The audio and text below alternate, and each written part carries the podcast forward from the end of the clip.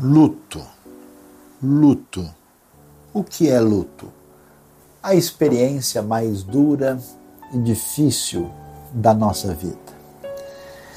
Na verdade, a gente caminha pela nossa trajetória sempre imaginando todos os sonhos que nós temos para a vida, para a família, para os planos próximos, para o desfrutar com os amigos e grande parte das pessoas não imagina na importância de pensar na vida depois da vida.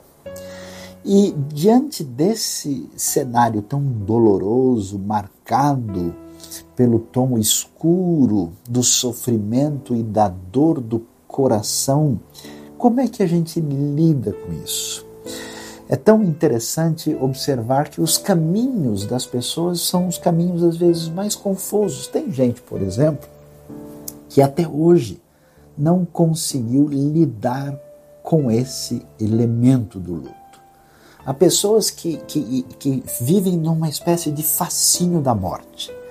Existe um elemento meio mórbido assim em algumas pessoas que gostam de um tom sombrio e a gente vê até mesmo o cinema mundial explorando essa realidade quando parece que o luto venceu a luta e a gente não tem para onde ir.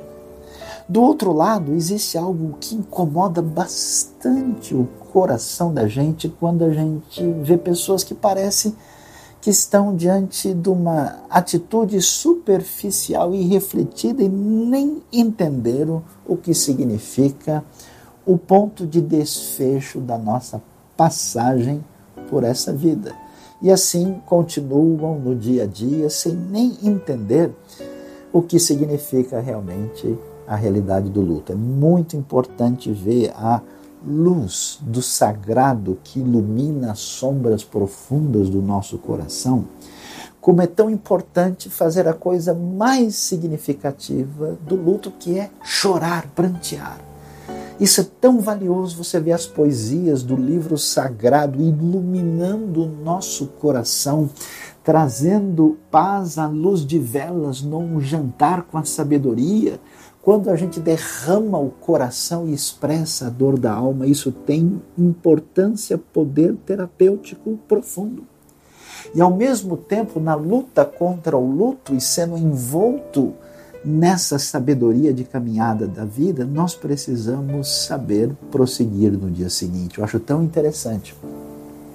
Como Isaac, depois de perder a sua mãe, conforme Gênesis 24, na antiga sabedoria hebraica, mostra que ele se casou, tomou a sua esposa e, vamos assim dizer, caminhou na vida sem dores profundas do passado que foram curadas e conseguiu ir adiante no prosseguimento da sua vida, como também acontece com o rei Davi que perde o seu pequeno filho, o nenê que havia nascido, e num determinado momento ele para de chorar consegue lidar com o luto para a vida continuar. Deus abençoe a nossa vida e a nossa nosso coração diante da dor que o luto representa.